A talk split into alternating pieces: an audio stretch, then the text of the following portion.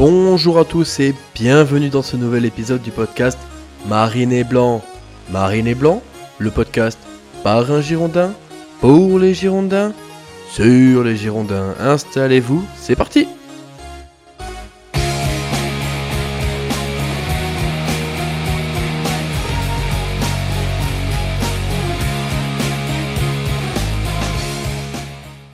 Bonjour à tous et bienvenue dans ce nouvel épisode du podcast. J'espère que vous allez tous très bien. Moi ça va parfaitement. Bien reposé après une semaine de vacances en République tchèque. C'est un très beau pays, je vous encourage vivement à y aller. Je pensais en profiter pour aller voir le Sparta Prague jouer, mais malheureusement les dates ne correspondaient pas.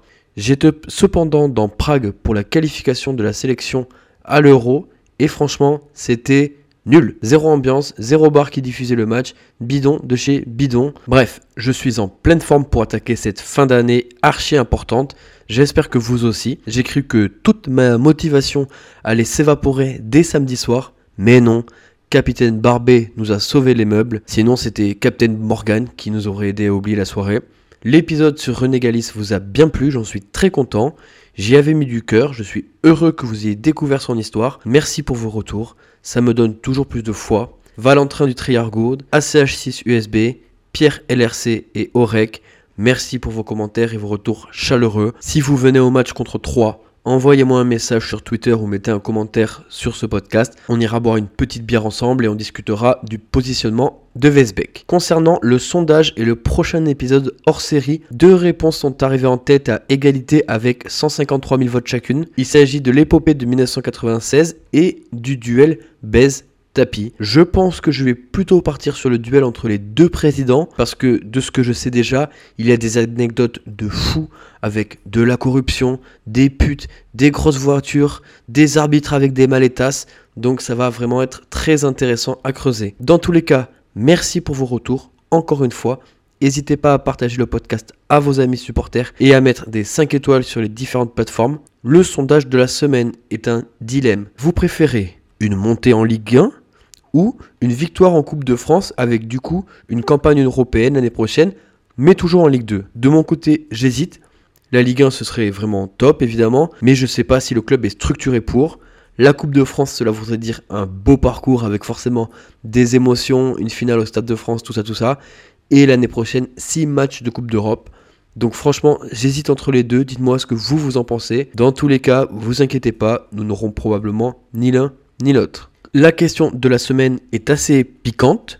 Voyez-vous une quelconque amélioration dans le jeu par rapport à Guillon On en parlera plus dans le match de la semaine, mais au-delà des points pris, je ne vois pas d'amélioration dans le jeu avec Rera. Allez, on passe aux news de la semaine.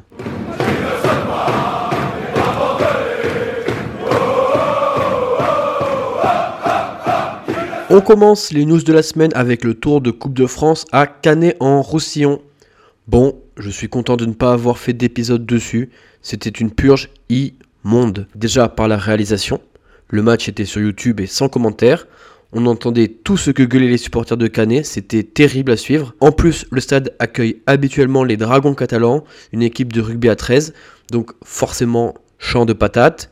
Bref, le bon match de Coupe de France qu'on adore. La seule chose qui me donnait un peu envie de voir ce match, c'était potentiellement de voir nos jeunes jouer, mais on n'y a même pas eu droit. Je pensais notamment à Biumla qui a appelé régulièrement avec l'équipe de France U20, mais ne joue jamais avec nous. C'est dommage. D'ailleurs, Canet est dans la même poule que notre équipe réserve et nous avait battu il y a quelques semaines. Et au final, on a peut-être fait notre nouveau pire match de la saison. J'ai l'impression que j'ai dit ça au moins 10 fois depuis début août, mais c'est la vérité. Deuxième minute, relance au pied de Stravzek dans les pieds d'un attaquant adverse à 25 mètres du but. Cinquième minute, ouverture du score pour Canet, un but de Mboup. Et derrière, on est nul, mais nul. Techniquement, tactiquement, tragiquement, on est nul. Incapable de montrer quoi que ce soit contre une N3. On se fait promener par une équipe qui est juste vaillante. Et là, tu le sens, le traquenard. C'est tellement évident. Tous les ingrédients sont là pour qu'on se fasse sortir. Badji est absolument atroce. Pour moi, ce match l'inscrit officiellement comme plus mauvais joueur de l'histoire des Girondins. Être aussi nul contre une équipe de N3, c'est trop. C'est bon, moi j'abandonne. Un moment, il a un centre qui vient vers lui, il saute, mais glisse en même temps. Du coup, il tombe vers l'avant sans prendre de l'attitude. C'est vraiment ridicule. Et le ballon lui passe juste au-dessus, comme s'il s'enfonçait dans la pelouse. Bref. Ridicule Badji, continuons le Badji Badging. Je sais pas si je le déteste puisque j'en suis à un point où il me fait de la peine. Par contre, j'ai beaucoup moins de peine pour l'imbécile qui l'a fait venir pour 4,5 millions par contre. On égalise en début de deuxième par Kassubi et on passe ras la moule au péno. Nouveau match atroce cette saison, un de plus à notre collection. Au final, on fait quand même mieux que Marseille qui avait perdu contre cette équipe, mais on ne se rassure pas. Bien au contraire, ce match aura permis de montrer une seule chose, les remplaçants sont extrêmement faibles. Si on peut arriver à sortir un 11 correct, derrière c'est criant de nullité. Pour le prochain tour de Coupe de France, on ira à Angoulême. J'hésite à me chauffer à faire le déplacement, c'est quasiment un derby. 1h30 de bagnole, ça se fait bien. Enfin, ça c'est si les supporters girondins sont autorisés à se déplacer. Et oui, parce que la news, la news suivante, évidemment, et comme très régulièrement désormais, c'est l'interdiction de déplacement pour les supporters girondins à Paris. C'est tombé deux jours avant le match dans un communiqué absolument incompréhensible, sorti très tard la nuit. En plus de ça, c'est pas juste un parcage fermé, c'est une interdiction de venir en qualité de supporter des Girondins. Alors, à voir si c'est une qualité d'être supporter des Girondins. Et puis c'est quoi se comporter comme un supporter des Girondins? Si c'est pleurer tous les soirs en pensant au milieu d'Ira Gourcuff Plasil, mettez-moi en garde à vue, messieurs les policiers. Au final, le samedi soir, je comprenais plus rien. Pour résumer, on avait l'arrêté préfectoral qui interdit de se comporter comme supporter girondin dans l'espace public autour de Charletti, toujours actif avant le match. L'arrêté ministériel interdisant le déplacement, individuel ou collectif, de supporters entre la Gironde et l'île de France, toujours actif avant le match. Et l'arrêté préfectoral du 22 novembre interdisant de se comporter comme supporter girondin dans Charletti. Ça, ça a été suspendu samedi décision du tribunal administratif. Donc, on pouvait être supporter des Girondins que dans le stade. Autour, c'était 72 heures de garde à vue. Un merdier pas possible, mais qui traduit plutôt bien ce qu'est la France en termes d'organisation d'événements sportifs, des guignols qui ne savent que chier des arrêtés dans tous les sens. En plus, ce qui est très fort, c'est qu'on a eu droit à un arrêté ministériel qui reproche à 80 Bordelais de ne pas avoir respecté la fermeture de l'espace visiteur à Valenciennes en septembre dernier. Sauf que cette décision avait été suspendue par un juge administratif après un recours de l'Association nationale des supporters. Et donc les Bordelais pouvaient légalement se trouver à Valenciennes. C'est dingue, c'est comme si tu gagnais ton procès, qu'on abandonnait les peines, mais que finalement, si, en fait, euh, six mois après, on t'inflige quand même ta peine. De ce que j'ai lu, on reprochait aux Bordelais de cette de nouveau Castagnier en parcage à Canet en Roussillon. Or, D'après les témoignages, ils ne se sont pas battus. Il y a eu juste quelques tensions, mais sans violence physique. Et tout est rentré dans l'ordre après. Donc, cette interdiction n'a aucun sens, sinon que Ferracci, le président du PFC, voulait certainement éviter de se retrouver avec un public majoritairement supporter de Bordeaux, comme l'année dernière, et que des hauts armes résonnent de nouveau dans le stade. L'année dernière, ça avait été le cas, tout le stade était marine et blanc. Au final, et au vu du merdier judiciaire que c'était, les ultramarines n'ont pas fait le déplacement, mais on avait tout de même un beau parcage et beaucoup de supporters girondins. Allez, on passe au match de la semaine.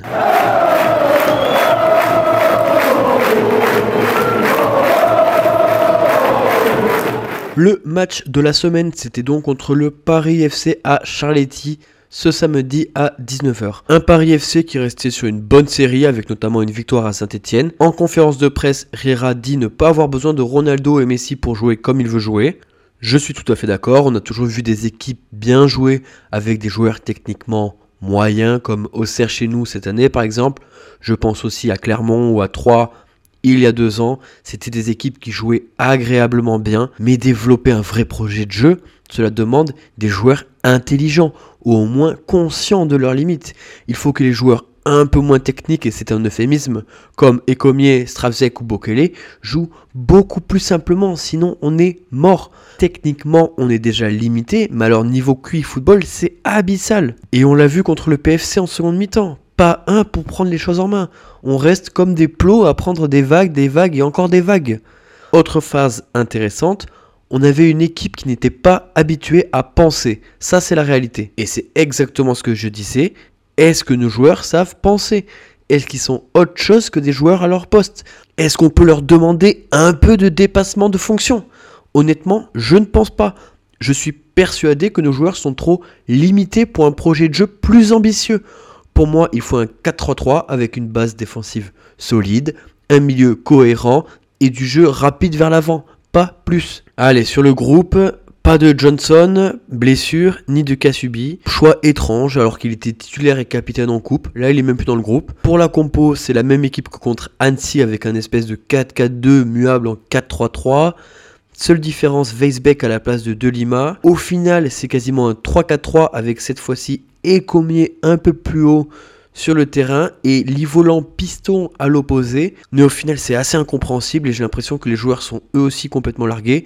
Typiquement, Vesbeck, je suis incapable de le positionner. Et j'aimerais bien lui demander comment lui se positionne.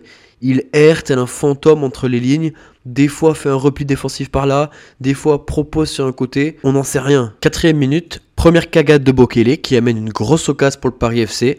Ça y est, on sait déjà que les caleçons de nos défenseurs vont finir plein de merde une nouvelle fois. Sixième minute, très beau décalage de Diaz pour un magnifique centre de Livolant et Weisbeck qui ouvre le score pour nos Girondins. Franchement très propre le but. On se met alors à rêver à un match maîtrisé avec de l'efficacité et de la rigueur. Sauf que non, 12 minute, Ecomier se fait promener par Kebal et provoque un penalty. Le Parisien le transforme lui-même. On aura mené au score pendant 5 petites minutes. D'ailleurs, Kebal nous a baladé pendant tout le match. Et pour ceux qui ne le savent pas, il a été formé où Où ça, à votre avis? Chez nous, évidemment. Mais il est parti à Reims en 2018, c'est bien dommage. Il aurait largement sa place sur le front de notre attaque. Derrière, Paris domine. Paris est meilleur. Notre équipe est coupée en deux comme depuis le début de l'année. En plus, le match est sur l'équipe 21 qui nous parle de biathlon et qui nous annonce 7 heures de direct de biathlon. L'enfer. On sent le samedi soir de merde arriver. David Ashvili rate beaucoup, beaucoup trop et même Lui aussi, on sait pas vraiment où il se positionne, mais on sait bien qu'il fonce toujours sur son défenseur. En fin de première mi-temps, on est un peu mieux, on presse plus haut et on récupère des ballons intéressants. 40e, grosse occasion pour VP, lancé dans la profondeur. Il doit mieux faire, c'est dommage. Ce sera sa seule occasion du match. 43e, Zurico rate un super centre, euh, un super de Livolant.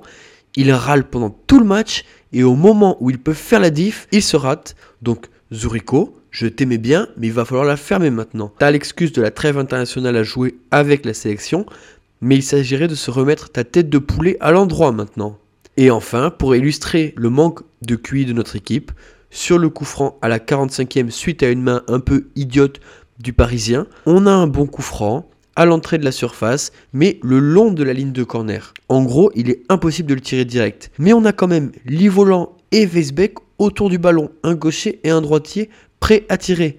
Du coup, pourquoi être à deux autour du ballon? Ça sert à rien d'avoir Weisbeck et Livolant. Tu peux pas feinter et tirer côté ouvert ou côté fermé, c'est complètement con. Me dites pas pour, que c'est pour feinter je sais pas qui. Il faut que le second joueur se mette à l'entrée de la surface. Ce sera toujours plus intéressant sur un potentiel ballon de reprise. Bref, mi-temps très moyenne malgré de belles situations et un léger mieux sur la fin on n'a pas la maîtrise du ballon et on laisse des énormes espaces au milieu, notamment sur les côtés du milieu où ils arrivent à apporter le surnombre avec leurs latéraux. C'est exactement comme en début de saison, mais comme Riera n'a pas vu les matchs, bref, bloc équipe, pas du tout cohérent sur cette première mi-temps. Côté tribune, il y a de gros soucis d'organisation avec cette entrée gratuite proposée par le PFC. On se rend compte que les tribunes se remplissent lentement car les gens sont bloqués à l'extérieur. Ils étaient clairement pas prêts à un tel engouement. Mais tant mieux que cette initiative ait du succès. Pour ceux qui l'ignorent, le PFC propose des places gratuites dans son stade. Ça a déjà été, testé en Allemagne et c'est top. Tout le monde y gagne, supporters, joueurs, sponsors. Après, c'est possible à Charletti dans un stade qui sonne habituellement creux. Pas sûr que ce soit possible dans un stade régulièrement rempli et pour lequel la billetterie représente une vraie manne financière. Comme l'année dernière, les supporters girondins se répondent en tribune avec un haut armes en début de match. Grand respect à ceux qui font le déplacement malgré tous les revirements dans la semaine et surtout malgré notre équipe de merde. Début de deuxième mi-temps absolument dramatique. Encore une fois, cette saison, on perd tous nos ballons au milieu et plus personne ne fait les efforts. Les occasions se multiplient pour le PFC. Weisbeck, Diaz, Inatenko, un pour attraper l'autre.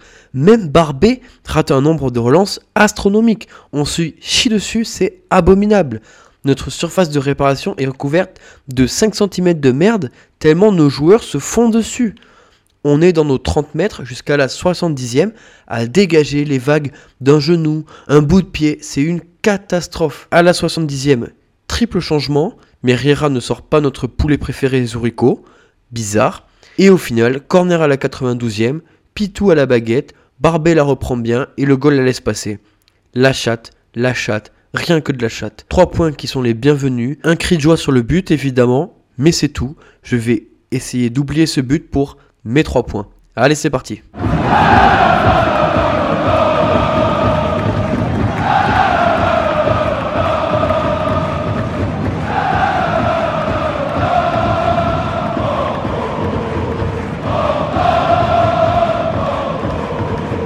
Premier point, c'est la fébrilité défensive. C'est évident et c'est la principale différence avec l'année passée. Barbet Gregersen passe le match le cul par terre à essayer de dégager le ballon comme ils peuvent. Ecomier est largué complet et Bokele n'est plus le Bokele de la saison passée, même s'il fait un match moins vilain que ses précédents.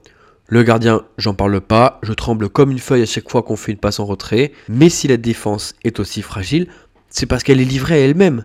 Nos milieux et attaquants ne font pas assez d'efforts. C'est tout le bloc équipe qui est à revoir pour qu'on ait une vraie impression de bloc, justement. Dans le foot, on dit qu'il est plus simple de corriger les problèmes défensifs plutôt que les problèmes offensifs. Donc, allez, hop hop hop, là, tout le monde au boulot.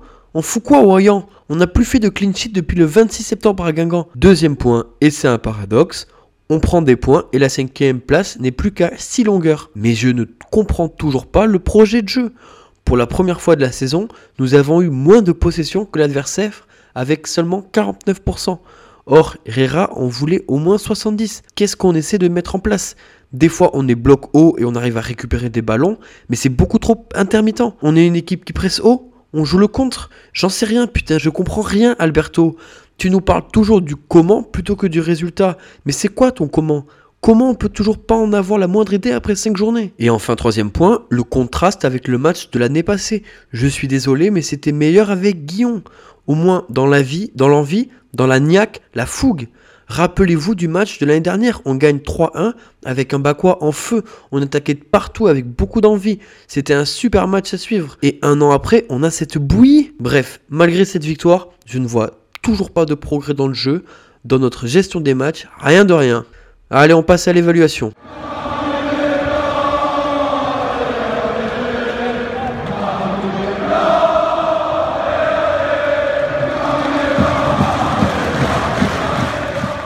On commence par les tops et ça va aller vite. L'Ivolant a été correct même s'il a manqué de tranchant un peu comme d'habitude avec lui. C'est toujours du à moitié, même s'il fait un super centre sur le but de Weisbeck et qu'il est pas loin d'avoir une deuxième passe D pour Zurico en première mi-temps. Ensuite, en top, je vais mettre l'entrée de Pitou. Je le trouve vraiment à l'aise techniquement et plus juste que ses coéquipiers. En plus, il fait la passe D sur le but de Barbet. Il mériterait d'avoir un peu plus de temps de jeu. J'ai failli mettre Ignatenko en top, notamment après la dixième minute et sa sortie de balle très très propre mais le fait qu'il ait totalement disparu en deuxième au moment où on avait le plus besoin de lui fait qu'il n'enchaîne pas avec un deuxième match en top après Annecy. C'est dommage. En Casper, je mets Weisbeck évidemment. Il réussit l'exploit d'arriver à ce qu'on oublie qu'il joue alors que c'est lui qui a marqué. Bref, il reste le caméléon, invisible. En boulet, évidemment, on va mettre Zurico. Pour faire simple, je serai coach adverse, je dirais juste de ne pas défendre sur lui. Il va à chaque fois prendre le ballon en décrochant un peu, se retourner et foncer sans plâtrer sur la charnière. Il est débile, il court sans jamais réfléchir. Et en plus de ça, il râle. Il a passé la première mi-temps à gueuler alors qu'il est nul. Et lorsqu'il a une bonne occasion sur le centre de volant, il chie dans la colle, se dribble lui-même et arrive même pas à tirer. Donc Zurico, boulet. En notre boulet, je mets Riera pour sa déclaration en fin de match. Je cite Je vois beaucoup de choses positives. La progression de l'équipe, c'est le plus important. Alors, non, Alberto, la seule chose positive, c'est le résultat. Tout le reste, c'est mauvais. J'aurais pu mettre d'autres boulets comme VP qui n'a pas su peser ou encore Diaz qui a disparu lorsqu'on avait le plus besoin de lui. En pied carré, je vais mettre Ecomier évidemment. On sait qu'il est limité et qu'il permet de boucher les trous d'air en défense en attendant qu'Ensimba revienne. Mais alors, quand il est dans une équipe dominée comme nous l'avons été hier, qu'est-ce qu'il fait tâche? Il est tout le temps en retard et ne sait pas gérer un contre un. Kebal lui a fait la misère tout le match. Et offensivement, mama, c'est une horreur. On est vraiment à la limite du joueur non professionnel. Sa conduite de balle est horrible. Mais bon, ça reste un joueur jeune et normalement remplaçant, donc je vais pas le défoncer plus que ça. Prochain match contre 3 à la maison, à Galice. 3 qui vient justement d'enchaîner 3 défaites d'affilée et de virer son entraîneur australien. Victoire impérative pour définitivement larguer la zone rouge et regarder plus haut. J'espère qu'il y aura une chaude ambiance dans le virage. J'y serai à gueuler tout ce que j'ai, pas pour cette équipe, mais pour ce club. Encore merci pour vos retours. Répondez au maximum au sondage de la semaine, c'est intéressant. Que tous ceux qui ont regardé cette bouse immonde qui était le match contre le PFC s'autoriser une petite sucrerie cette semaine avec un sexy Arsenal lance en Ligue des Champions par exemple. Ensuite, il faudra remettre le bleu de chauffe, se mouiller la nuque avant de s'infliger un match contre 3 le samedi à 15h. Mais je vous assure que le soleil brillera de nouveau dans le ciel de Bordeaux un jour. Et qui sait, peut-être qu'un jour regarder Bordeaux sera la sucrerie que s'accorderont d'autres supporters en France. Mais on n'en est pas encore là. Je vous souhaite à tous une excellente semaine et allez Bordeaux.